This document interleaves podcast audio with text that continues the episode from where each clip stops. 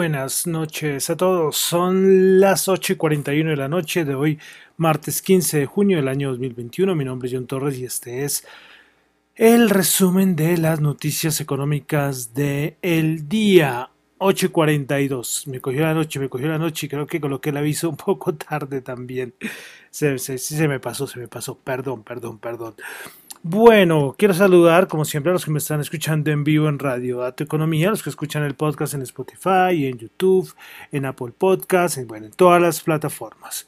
Comenzamos de nuevo con algo de musiquita clásica. Estamos escuchando a Jax Offenbach con eh, los cuentos de Hoffman. Esta es la Barcarolle, si no estoy mal, de esta obra. O sea, se llama Los cuentos de Hoffman eh, es un, bueno, es una obra francesa, es una ópera y la cual la música y el libreto pues estuvo a cargo de Jacques Offenbach. De verdad que muy bonita, ¿sí o no? ¿Sí? De verdad que esta no me la he visto completa, esta, esta ópera, le soy, le soy sincero. Este Offenbach, este es del siglo XX, perdón, siglo XX, siglo XIX más o menos, como en mi, principios de, de 1800 1819 más o menos. Bueno, entonces vamos a comenzar con el resumen de las noticias económicas del el día de hoy. Bueno, comenzamos con Asia. Eh, recuerden que ayer hablamos de todas las declaraciones que hicieron en la OTAN en contra de China. Pues eh, hoy Beijing, en las horas de la madrugada, ahora aquí en Colombia, dijo que la OTAN está exagerando sobre la amenaza que supuestamente representa China, porque le dieron a Rusia y a China de, los, de esta declaración de la OTAN fueron, fueron bastante, un poquito subiditos de todo. Bueno, pasamos a la balanza comercial en Japón, que acabó de salir hace unos minutos. Tuvimos en, en, en yenes, sí, porque yuan es China, yen es Japón. Bueno, tuvimos la balanza comercial de 187,1 billones de yenes. Exportaciones al mes de mayo 49.6, estimada 50.8. Importaciones 27.9, se esperaba 26,6%. Pasamos a Europa, tuvimos el dato de inflación. En Italia el mensual 0% y el interanual se ubica en 1,3%. En Francia inflación mes de mayo 0,3% y el interanual 1,4%. Pasamos a Alemania, el dato mensual de inflación 0,5% y el interanual se ubica en 2,5%. Bueno, eh, una cosita. Eh, ¿Recuerdan lo del Brexit? Que eso fue por varios, por varios años el tema de conversación antes de la, de la pandemia se hablaba del Brexit y después las conversaciones por la pandemia se estabilizaron, se enfriaron y bueno, ya hasta principios de este año, ya primero de enero, ya pues todo ya quedó acordado. Eh, pues hoy salieron unos datos de la consultora Atradius, donde nos informa que el comercio británico con la Unión Europea cayó un 14,43% interanual en el mes de marzo y ya lógicamente con el Brexit ya en pleno funcionamiento. Bueno, descontando los efectos de la pandemia, la caída sería de un 19%, el doble que la de los intercambios con el resto del mundo que retrocedieron un 9,1%. Por valor, esta caída supone volver a los niveles del año 2016.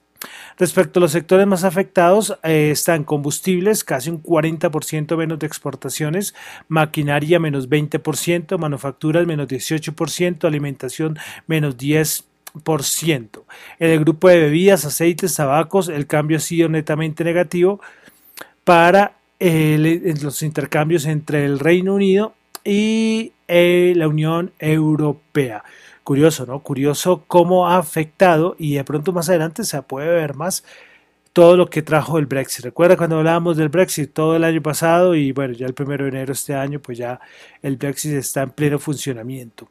Bueno, una cosita final, por si acaso, si también según las estadísticas tengo, tengo oyentes en España. Pues bueno, es que les indico a los que están en España, bueno, de pronto alguien en Colombia que le interese, pues el próximo 30 de junio finaliza definitivamente el plazo para poder canjear las pesetas por euros en el Banco de España. Esto es según un real decreto aprobado por el gobierno de España en noviembre. Entonces ya saben eh, que hasta el 30 de junio, y son varios millones, ¿eh? eh son como 1.586 millones de euros todavía en pesetas. Por si acaso los que tengan pesetas, pues a cambiarlas hasta el próximo 30 de junio.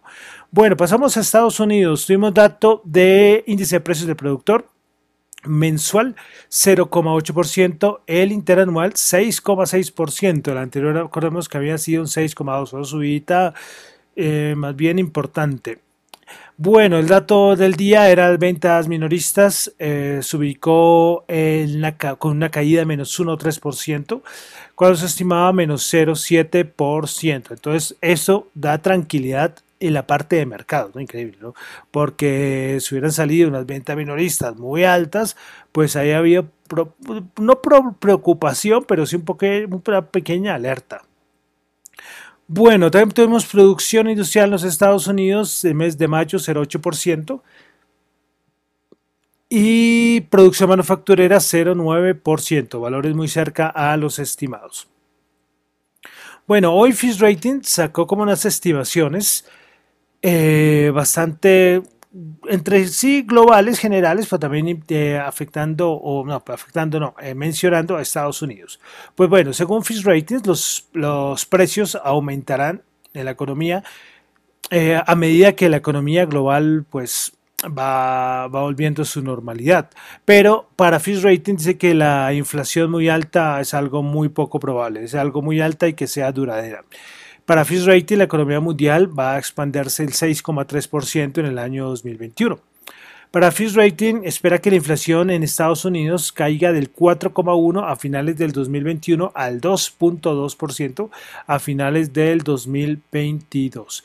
Y a su vez, a, nivel de tasas de interés, Fitch Rating espera que las tasas de la Reserva Federal estén altas, pero para el cuarto trimestre, perdón, estén altas, no, que suban, perdón, que suban las tasas de interés para el cuarto trimestre del 2023, cuarto trimestre del 2023. Entonces, esas son las estimaciones que hace Fish Rating sobre algo de economía mundial, pero también de Estados Unidos.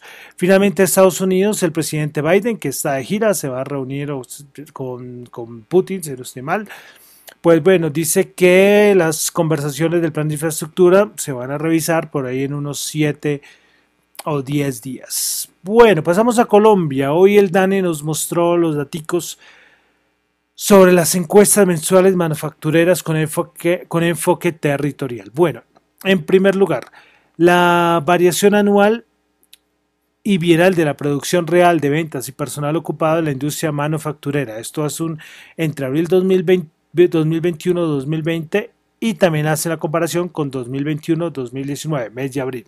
Bueno, vamos a ceñirnos solamente a 2021-2020. La producción aumentó 63,7%, las ventas aumentaron 60,8%, el personal ocupado 4,1%. Eh, bueno, si lo comparamos ya entre 2021 y 2019, eh, la producción solo aumentó el 5,2%, las ventas 3,2% y el personal ocupado sí disminuyó 4,1%. Bueno, continuamos con la variación y contribución anual de la producción real personal ocupado de la industria manufacturera según ciudades. Bueno, entonces personal ocupado. Eh, a nivel de producción, esto colocan que a nivel de la industria fue el 63,7%, en Bogotá el aumento fue de 63,7, en Jumbo fue 100.9%, el menor aumento fue en Santiago de Cali 7,7% a nivel de producción y a nivel de personal ocupado, el total de industria fue el 4,1%, en Bogotá fue el, solo el 1,2, Jumbo 5,5. El mayor aumento se tuvo en Manizales 17,5%, pero curioso que Bogotá tenga el valor más bajo, 1,2%. Bueno, otro datico. Tuvimos la encuesta mensual de comercio, también que nos presentó el DAN el día de hoy. La variación anual y bienal de las ventas reales y el personal ocupado.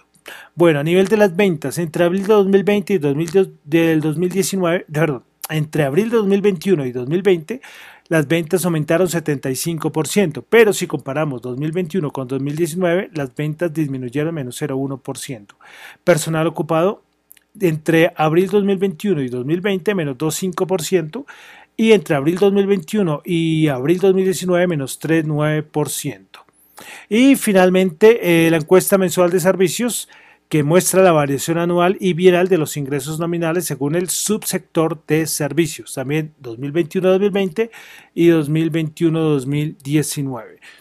Bueno, eh, a nivel 2021-2020 el mayor aumento fue eh, otros servicios de entretenimiento, entretenimiento otros servicios con el 205,2%, eh, lo cual es lógico porque está comparando con año de pandemia, entonces el aumento es bastante grande. Pero si lo comparamos con 2019, es una caída de menos 1,7%.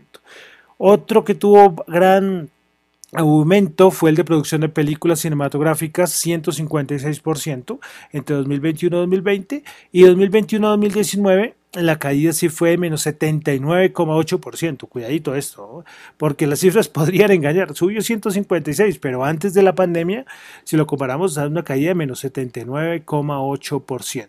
Pero mostremos eh, unos que respecto a 2019 la subida fue de cierta manera importante. Y ahí, y ahí tenemos, por ejemplo, correo de mensajería correo y servicios de mensajería aumentó 28,7%, salud humana privada sin internación 20,6% y actividades profesionales científicas y técnicas 19,3%. Ah, bueno, se me olvidaba, sistemas informáticos 22,8%.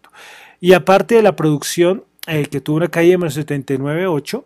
Otro sector donde hubo una caída bastante fuerte fue el de actividades de edición con menos 33,7%. Entonces ahí el daño, ustedes pueden entrar, están mucho más datos, pero siempre me parece interesante ver cómo está este a nivel de ventas, de sus sectores, de ciudades, me parece interesante. Bueno, seguimos en Colombia. Hoy tuvimos las expectativas eh, esta encuesta mensual que hace las expectativas de los analistas por parte del Banco de la República. Bueno, para mayo de 2021 eh, la tasa de interés la ubican en 1,75 a nivel de tasa representativa del mercado al cierre de 2021 a 3.592 y a nivel de inflación los analistas esperan que la, que la inflación se ubique en 3,23%. Bueno, continuamos en Colombia. Hoy tuvimos eh, recuerdan que yo les había comentado que teníamos hoy como la hoja de ruta de la política fiscal para los próximos 10 años. Eh, la presentación que hizo el ministro Restrepo, el ministro de Hacienda, está completa en, ahí en, la, en, YouTube, creo que está, para que lo puedan ver, si lo quieren ver. O si no, los documentos y presentación también está en las redes sociales o en la misma página del Ministerio, Ministerio de Hacienda. Bueno, un documento que ellos sacaron, voy a resaltar algunas cositas. Bueno, respecto a esta hoja de ruta de política fiscal para los próximos 10 años. Bueno, para 2021 y en menor medida 2022 se prevén gastos adicionales cuyo propósito es impulsar la recuperación del tejido social de la actividad económica.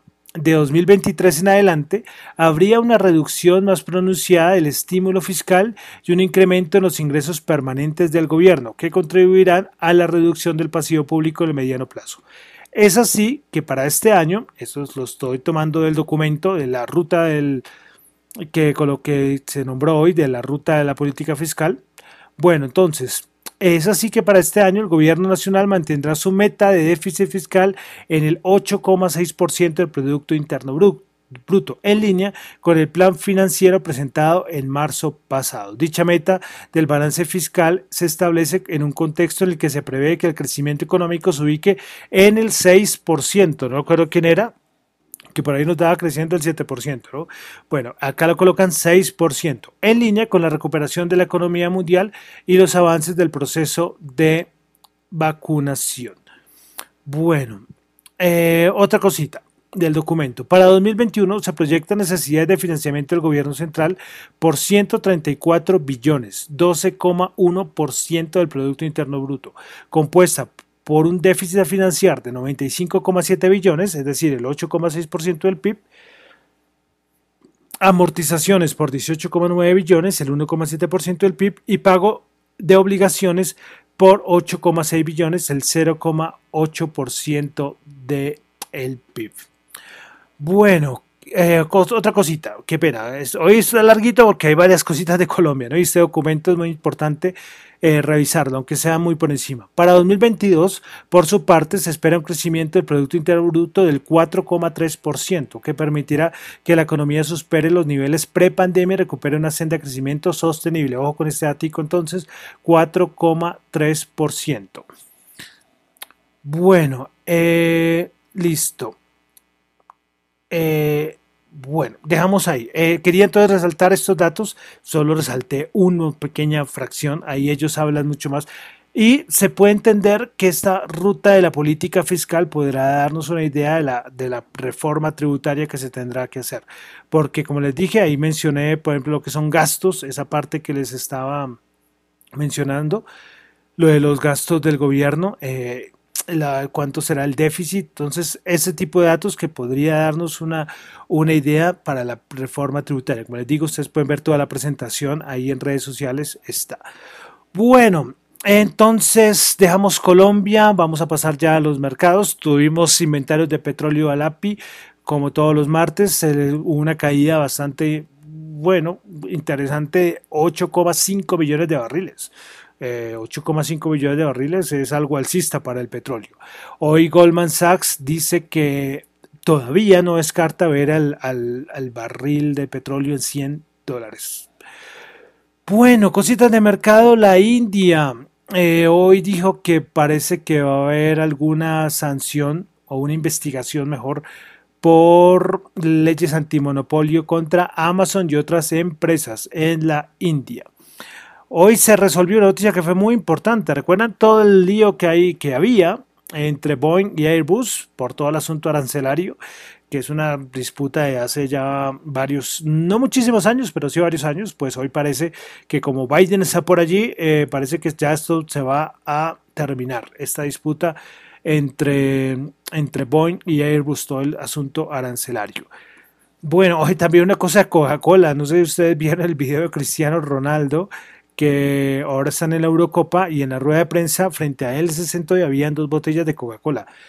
Él las quitó, las hizo a un lado y, al lado después tenía una botella de agua y dijo tomen eh, agua y no Coca-Cola. Entonces muchos estaban diciendo que, oh, que la gran caída de Coca-Cola por este asunto. Bueno, yo creo que es más anecdótico que en sí que, que, eh, Coca-Cola se desplomó en bolsa, que creo que ni siquiera se desplomó en bolsa por lo de Cristiano Ronaldo. Me pareció curiosa esta, esta noticia. Eh, bueno, sí, muy buena de, anécdota. Bueno, bueno, entonces, ¿qué nos queda? Ah, bueno, sí, se me olvidaba. Esto es un asunto que podría haberlo colocado en Estados Unidos, pero preferí dejarlo antes de entrar a los índices, y es que el Bank of America saca como sus encuestas, saca una encuesta eh, mensual, creo que es mensual, eh, una encuesta a, los, a, sus clientes. Bueno, voy a resaltar una cosita, pero recuerden que es encuesta, ¿eh? Eso no son hechos, sino una encuesta la gente que podría hacer o que ha hecho, es una encuesta. Bueno, primero, el, 30, el 72% de sus clientes, de estos que además son clientes poderosos, ¿no? Hay unos que tienen mucho dinero, pues creen que la inflación va a ser temporal, 72%. El 63% piensa que la Reserva Federal va a comenzar el tapering en agosto o septiembre.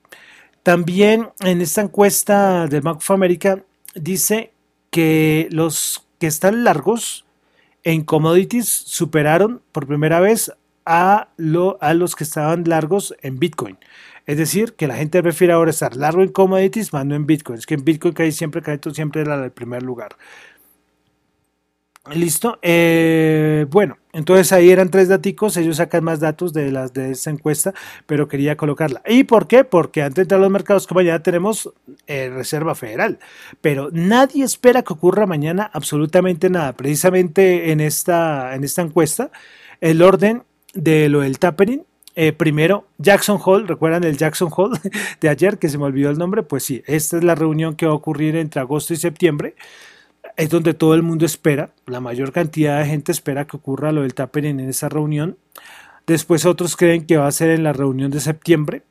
Y en el último lugar es la reunión del día de mañana. O sea, mañana la gente piensa que no va a pasar absolutamente nada. O sea, hay una, o sea, como el 90% le creería yo de todo, banca de inversión, analistas, que mañana va a ser una cosa rutinaria, saldrá Powell a decir cualquier cosa eh, ya, nada, no va a pasar absolutamente nada. Si mañana, por si el caso Powell se le diera por salir o la Reserva Federal con algo que no espera el mercado, ojito, eh, ojito.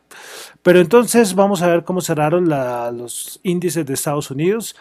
Vamos a comenzar con el Nasdaq 100, que hoy bajó 97 puntos, menos 0,6%, 14.030. Principales ganadoras del día, tuvimos a Microtechnology con 2,1%, Packard 1,3% y Cintas 1,2%. Principales perdedoras, Pelotón menos 5,3%, Activision Blizzard menos 3,2% y Vertex menos 2,9%. Vamos al SP500, el SP500 bajó 8 punticos, menos 0,2%, 4.246 puntos. Principales ganadoras del día, tuvimos a Diamond Black Energy 5,1%, Organon 5% y Nope Inc. 4,1%. Principales perdedoras, Alexandria Real Estate menos 5%, Freeport menos 4,7%, Take Two menos 4,3%. Vamos al, al Dow Jones. El Dow Jones el día de hoy bajó 94 puntos, menos 0,2%, 34.299. Principales ganadores del día, Chevron 2,1%, American Express 1,5% y The Travelers Company con 0,8%. Principales perdedoras, JP Morgan menos, menos 1,5%, Salesforce menos 1,4% y Walt Disney menos 1,3%. Vamos ahora a la Bolsa de Valores de Colombia. El MSCI Colca bajó 9 puntos, menos 0,7%, 1.252 puntos. Principales ganadoras del día, Bianca 4,7%. A Bianca me habido un volumen importante, ¿no? Importante estos días, eh, desde la semana pasada. Bueno, 4,7%, Banco Bogotá 2,1% y Ecopetrol 2%. Principales perdedoras, el Cóndor menos 5,1%, Da Vivienda menos 3,8% y Enca menos 2,8%. El petróleo que no para de subir, el Bren 74,2 subió 1,1%. WTI 72.4, imagínense eso. Y el gobierno no sé en cuánto es que da su estimación del petróleo. Creo que en, en, esta conferencia, en esa charla que hoy dio de la ruta fiscal, se habló del petróleo, pero es que en 74.2, altísimo. Yo no sé máximos de cuánto, igual que el WTI. Oro 1861 bajó 7, Bitcoin 40.117 bajó solo 25. Vamos a ver cuánto está, 40.310 dólares en este momento. Entonces, nada, y casi el mismo precio que lo había revisado. Hoy de cripto los dejo en paz. Hoy no voy a decir nada de criptomonedas, no hay noticia de criptomonedas. Bueno, y el dólar, 3.694, subió 69 pesitos. El dólar en Colombia, tasa representativa. Bueno, con esto termino por el día hoy el resumen de las noticias económicas, eh, un poco largo porque Colombia había harta información, pero traté de hacer el resumen, porque este es el resumen de las noticias económicas. Bueno, recuerden que son análisis personales, no es para nada ninguna recomendación de inversión. Mi nombre es John Torres, me encuentran en Twitter en la cuenta arroba John Chu y la cuenta arroba Datoeconomía. Muchísimas gracias.